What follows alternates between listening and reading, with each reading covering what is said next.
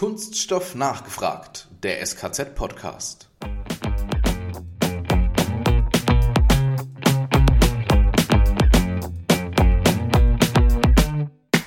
Da gibt es wohl sehr, sehr viele Beispiele, wo wir diese Anforderungen einmal gestellt haben, die aber im Grunde einfach nicht nötig sind. Also wenn wir da die Standards einfach aufbohren und nochmal genau hinterfragen vor diesem jetzt eben bestehenden anderen Ziel, wir wollen die Kreislaufwirtschaft voranbringen, glaube ich, ist da noch an vielen Stellen unglaublich viel möglich. Ich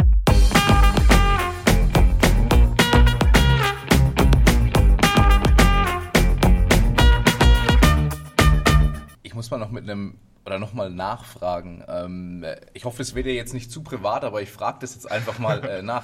Du hast vorhin gesagt, du, du, ernährst dich oder du, du lebst natürlich auch so ein bisschen mehr äh, mit, mit, mit Blick auf Ökologie und ähnliches. Und Jetzt, man sieht dich nicht, man hört dich ja nur und jetzt stellt sich wahrscheinlich jeder vor, da sitzt jetzt jemand bei uns ähm, in der Latzhose mit Gummistiefeln, äh, Sonnenhut auf, total, ja, to total öko. so eine gute Ökobilanz ja. ja, okay, gut. Aber der Kartoffelsack ähm, steht ihm gut wie immer. Ja, genau. Vielleicht, vielleicht, vielleicht, haben da jetzt gerade viele so ein Bild auch vor Augen. Da sitzt da jetzt wirklich einer im Kartoffelsack vor vom Alex und vor mir.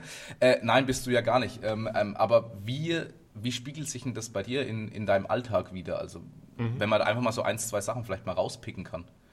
Ja, also ich habe vor oh, jetzt ungefähr fast schon zehn Jahren tatsächlich, äh, ja, also nicht aufgehört, Fleisch zu essen, aber ich esse sehr selten Fleisch, also alle zwei, zwei Wochen mhm. ungefähr mal äh, ein Stück Fleisch und dann eben, ja, Bio oder vielleicht wild. Das finde ich eigentlich ganz okay, weil eigentlich schmeckt es mir gut. Okay. Aber äh, ja, also versuche eben auch nicht allzu viele äh, Milchprodukte oder andere tierische Produkte zu mir zu nehmen. Versuchen, sage ich jetzt schon, weil ich lebe ja auch mit meiner Familie zusammen und man weiß, wie das da ist. Also ich könnte mich da jetzt rausnehmen und ganz alleine immer essen und das will ich irgendwo nicht. Klar. Ähm, aber generell fahren wir da natürlich auch so ein bisschen eine gleiche Linie. Also meine Frau isst auch fast kein Fleisch. Und ähm, das ist ein Aspekt, weil ich schon der Meinung bin, dass die Tierhaltung, äh, ja, wenn wir das hochdenken auf 10 Milliarden Menschen, die wollen wir so ernähren, wie wir uns hier gerade in Deutschland ernähren, dann ist das ein Problem. Mhm. In Indien alle Menschen so viel Fleisch essen. Wow. Naja, wollen wir nicht drüber nachdenken. Die Flächen haben wir eben nicht. Deswegen ist das meiner Meinung nach nicht zukunftsfähig. Und ähm, ja, der E-Roller, ihr habt es schon angesprochen. Jawohl. Also genau, ich, ich möchte nicht jeden Tag mit dem Auto hier, hier hochfahren ähm, zum SKZ und mein Auto steht dann acht Stunden ungenutzt in der Gegend rum, dann soll es lieber die Familie noch da zu Hause zur Verfügung haben, um was machen zu können.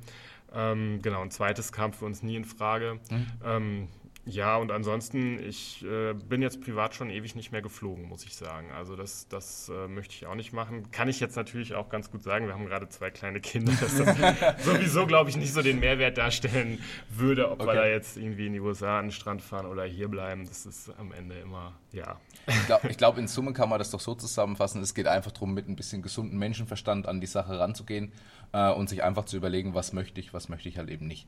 Man muss sich, glaube ja. ich, nicht überdimensional einschränken, sodass man am Ende ja mit traurigem Gesicht durch die Gegend läuft und sagt, oh, ich darf mir nichts mehr gönnen. Ja, aber ich glaube, ich glaube man, man, man darf da aber auch keine Angst davor haben, dass man denkt, man, man gönnt sich nichts mehr. Man verschiebt ja auch Prioritäten. Also wenn ich zum Beispiel, also ich, ich könnte mir zum Beispiel auch gut vorstellen, das Auto abzuschaffen. Ähm, ich bräuchte das eigentlich nicht.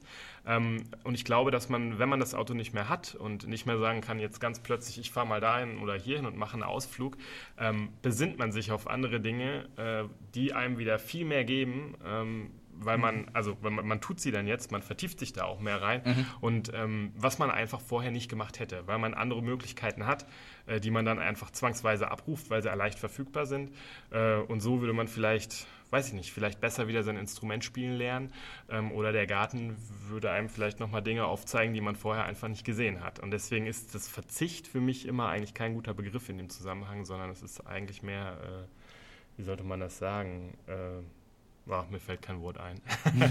Jedenfalls nicht Verzicht, ja. Okay. Vielleicht Befreiung kann man auch sagen, ja. Ah, das ist eine schöne Alternative. Befreiung vom ja, Überfluss. Alles, was man hat, hat einen auch selber, ne? Das, das ist so, ja. Richtig. Ja, das ist so, genau. Was man hat, hat einen selber. Bei, Auto ist da ein gutes Beispiel. Das macht einem auch immer viel Arbeit und ja. kostet unglaublich viel Geld. Und wenn man das nicht hat, ja. Und Nerven, wenn man dann drin sitzt, ne? Nerven, wenn man dann drin sitzt und wenn die Kinder drin sitzen. Und das auch, da denke ich mir auch manchmal nochmal einen Urlaub nur mit dem Rucksack, wäre eigentlich extrem befreiend ja. und sehr wenig Verzicht. cool, danke dir mal für den kleinen Ausflug ins, äh, ins Private rein. Ähm, hüpfen wir nochmal zurück zum, zum Thema. Ähm, was wir uns noch so im Vornherein, der Alex und ich, gedacht haben, äh, Thema Kreislaufwirtschaft nochmal. Ähm, wir haben das Thema jetzt schon mehrmals angesprochen, auch mit, mit anderen Kollegen, ähm, anderen SKZ-Kollegen. Wir haben jetzt noch nicht so die, die vollkommene Kreislaufwirtschaft oder die, die wirkliche Kreislaufwirtschaft. Ähm, was, was fehlt uns da dazu? Was ist in deinen Augen so ein Ansatzpunkt, wo man sich da weiterentwickeln müsste oder wo vielleicht im Moment mm. die ganze Sache einfach noch hakt? Mm. Ja, also grundsätzlich in Bezug auf Kunststoffe ist es natürlich, äh, also ich, ich, begrüße alle Initiativen, die da jetzt stattfinden, auch äh, durch die Gesetzgebung, durch die EU oder auch das Verpackungsgesetz, überhaupt gar keine Frage. Unsere Ziele sind natürlich hehre Ziele, wenn man darüber nachdenkt, dass wir bei Kunststoffen auch immer ein stetiges Wachstum haben. Ne? Ähm, und einen extremen Bedarf, gerade wenn wir sagen, dass wir auch Wohlstand in Schwellenländern oder auch in Entwicklungsländern haben wollen. Ähm, das heißt, alleine da werden wir einen extremen Mehrbedarf haben.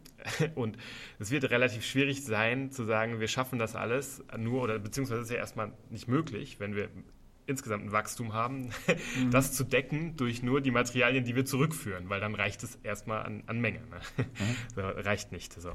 Das heißt, wir brauchen also zwangsläufig da da Neuware. Ne? Überhaupt gar keine Frage. Ähm, aber wir müssen natürlich umdenken an, an verschiedenen Stellen. Man hat jahrzehntelang immer nur an, was heißt nur, an, an Qualität gedacht in erster Linie. Jeder ähm, der Produkte hergestellt hat, wollte natürlich, dass seine Produkte bestimmte Funktionen erfüllen. Und auch diejenigen, die die Halbwaren hergestellt haben, haben natürlich dann versucht, diese Qualitäten auch zu erfüllen. Und jetzt werden wir damit konfrontiert, dass wir sagen, wir wollen möglichst ähm, andere Rohstoffe wieder nutzen, die natürlich erstmal wahrscheinlich nicht so diese Qualität haben wie die neue mhm. Ware. Das heißt, ähm, wir müssen uns da an ganz vielen Punkten öffnen ähm, und auch nochmal überprüfen, ob nicht bestimmte Qualitätsziele, die da in den letzten Jahrzehnten gesetzt worden sind, tatsächlich so nötig sind. Mir hat neulich ein Recycler erzählt zum Beispiel, er produziert ähm, Regranulat ähm, und möchte das äh, jemandem ja, zur Verfügung stellen, der im Grunde nichts anderes herstellt als Abstandshalter für die ähm, Lackierung von Automobilteilen. Mhm. Also, ne?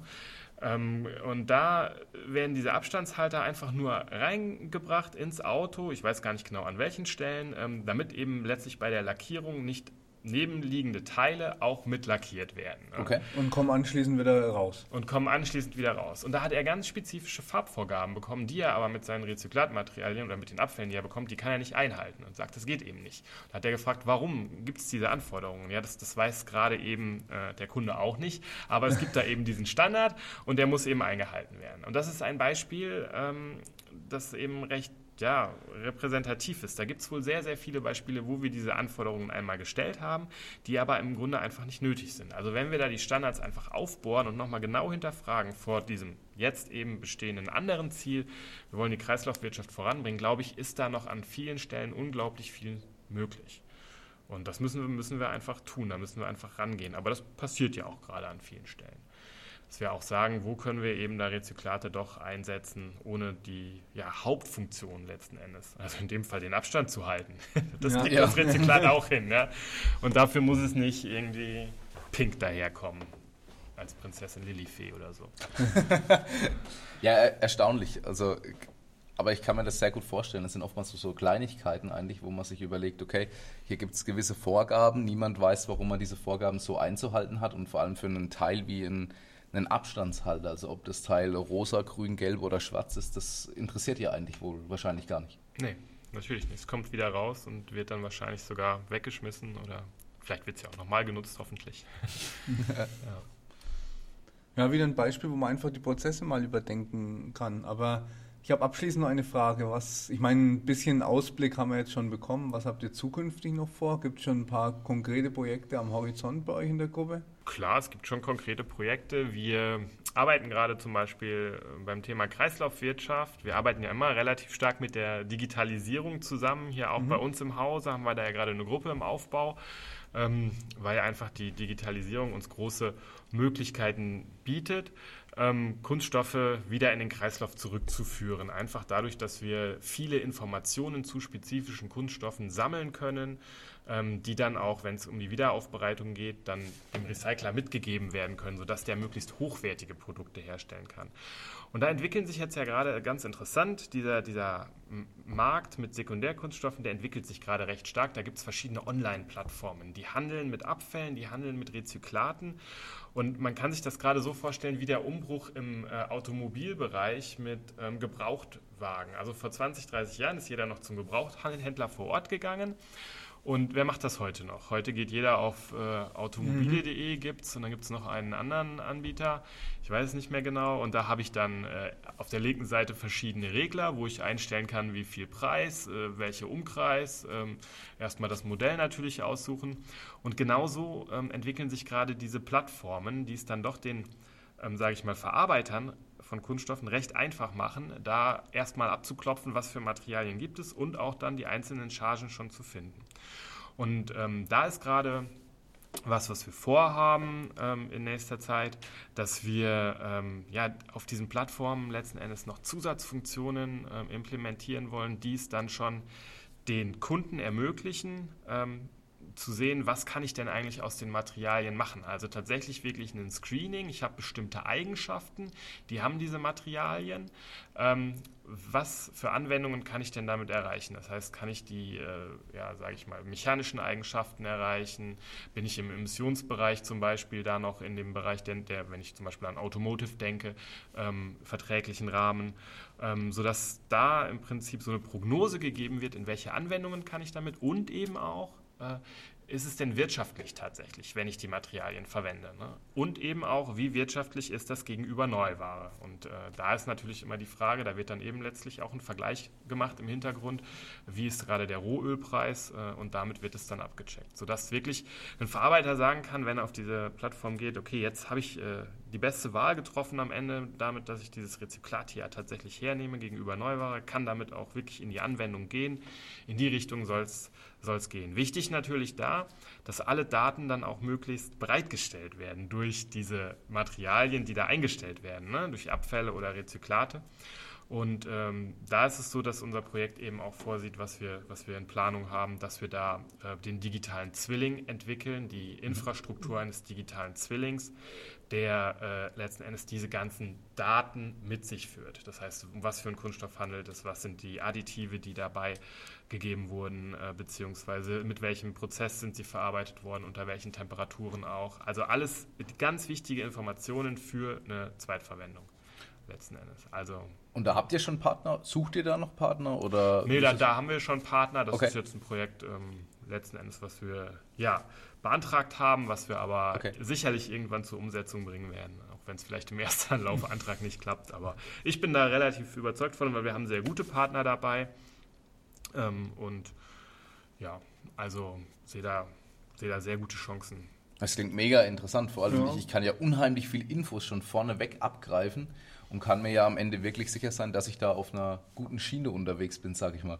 Ja, genau. Das, äh, das hat eben den Vorteil. Also häufig ist es so, dass heutzutage eben, wenn Abfälle ähm, zu Recyclern geliefert werden, recht wenig Informationen dabei sind, sage ich mal. Man kann froh sein, wenn man weiß, welche Kunststoffsorte einen da erwartet, wenn man mhm. bei, bei der An Abfallanfallstelle auf den Hof fährt, sage ich mal. Und ähm, davon wollen wir eben weg. Es ist natürlich auch so, dass wir ja, Wissen, diese Informationen müssen natürlich auch erstmal alle beigebracht werden. Das heißt, äh, die Unternehmen, bei denen die Abfälle anfallen, ähm, die müssen auch bereit sein, möglichst viele Informationen diesen Abfällen beizugeben. Und äh, sage ich mal, da hapert es eben auch noch oft an Bewusstsein, beziehungsweise äh, ja, natürlich auch die Frage, haben die Unternehmen da Muße zu und ähm, die Zeit auch, gerade auch die, die dann arbeiten an den Maschinen. Ne? Weil das ist nicht deren Hauptgeschäft, den Abfall möglichst zu verwerten, sondern Klar. die stellen andere Produkte her. Aber wenn man eben natürlich dadurch auch einen höheren Preis erzielen kann für diese Materialien, dann wird es wieder interessant und letzten Endes muss der Preis abhängig sein von der Qualität der Informationen, die den Materialien beigegeben werden. Im Idealfall habe ich hinterher eine Art Matchmaking-Plattform, äh, Produkt zu Sekundärkunststoff. Genau, also da soll es hingehen. Also ich meine, es ist, es ist letztlich da auch nichts anderes, was wir dort machen, wie in allen anderen Bereichen, wo wir digitalisieren.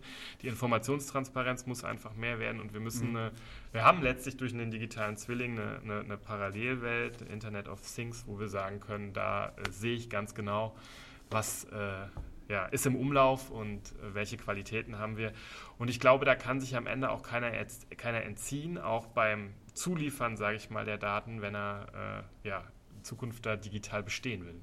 Da bin ich mir relativ sicher. Was ich noch hinzufügen könnte, ich glaube, wir haben jetzt knapp ein bisschen über 40 Minuten miteinander gesprochen und ich glaube, wir könnten locker nochmal 40 Minuten oben drauf sitzen, weil das Thema mega spannend ist und ähm, ja, einfach, ja, wir könnten jede Menge Info noch von dir abgreifen. ähm, ja, aber unsere Zeit ist so ein bisschen begrenzt, was wir immer anbieten können. Ähm, deshalb von unserer Seite aus vielen Dank, dass du uns zur, vielen Dank, dass du uns zur Verfügung gestanden hast ähm, für dieses Interview. Wie gesagt, total interessantes Thema und ich bin mir sicher, wir werden uns nochmal hören vom, vom Mikrofon. Also von meiner Seite aus wirklich vielen Dank. War spannend, der Matthias ähm, reduziert jetzt seinen Carbon Footprint gleich zu Hause. Ne? Ja, absolut. Ja, super. Ja, absolut. Dann, dann hat das richtig viel gebracht. Ja, wir haben gelernt, nicht Verzicht, sondern Befreiung. Das wäre der richtige Begriff. Nein, also genau. in diesem Sinne, Hermann, ähm, vielen Dank dir und wir hoffen, wir hören dich mal wieder bei uns vom Mikrofon. Sehr gerne, hat mir Spaß gemacht. Danke. Uns auch, vielen Dank. Und zum Schluss bleibt uns dann noch eins. Kunststoffwissern zur Selbstverteidigung.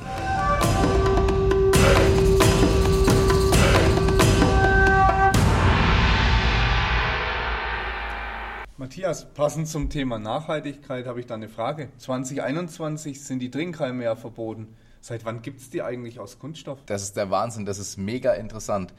Trinkhalme wurden eigentlich schon 1888 patentiert. Damals waren die übrigens noch aus Papier.